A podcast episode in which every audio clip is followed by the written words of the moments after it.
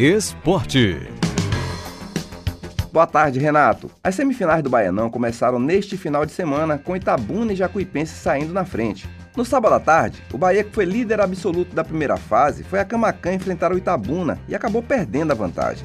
Os Dragões do Sul fizeram o dever de casa. O técnico Sérgio Araújo estudou bem o esquema tático do tricolor e não deixou o time do mister Renato Paiva mandar em campo. O jogo foi amarrado. O gol da vitória do Itabuna foi marcado por Jean Peter na segunda etapa, em mais uma falha defensiva da defesa do Bahia em bolas aéreas. O Dragão do Sul vai com vantagem para o jogo de volta no próximo sábado na Arena Fonte Nova. O Bahia precisa vencer por dois gols de diferença. Resultado igual e a definição da vaga vai para a cobrança de penalidades. Mais uma vez, o técnico Renato Paiva reclamou da falta de tempo para treino. Quanto ao jogo, não fazendo um grande jogo, uh, criámos opções e oportunidades suficientes para ganhar o jogo e depois no detalhe numa bola parada, uh, mais uma vez sofremos um golo Perdemos um zero, a eliminatória está em aberto e, portanto, continuamos a trabalhar sem conseguir treinar. E o tricolor já volta a campo amanhã pela Copa do Nordeste. Vai ao estádio Lindolfo Monteiro, no Piauí, enfrentar o Fluminense. É uma das últimas cartadas da equipe. O Bahia, que tem apenas cinco pontos, precisaria vencer as duas partidas que restam contra o Fluminense e o CRB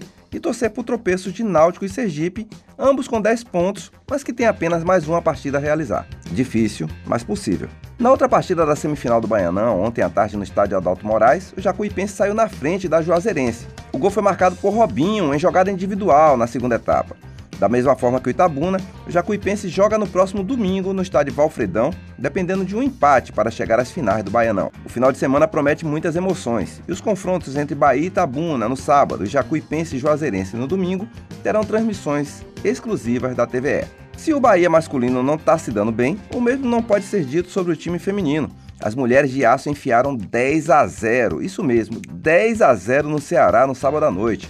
Um balaio cheio de gols com Natane e Ari marcando três vezes cada, Fabi Ramos duas vezes e Juliana e Jordana completando o placar elástico. O Bahia é o oitavo colocado, com quatro pontos, e volta a campo na sexta-feira no Allianz Parque contra o Palmeiras. O Vitória contratou um novo diretor de futebol para substituir o demitido Edgar Montemor. Trata-se de Ítalo Rodrigues, com passagens por CSA, Paysandu, Náutico e que estava no clube Taquari, do Paraguai.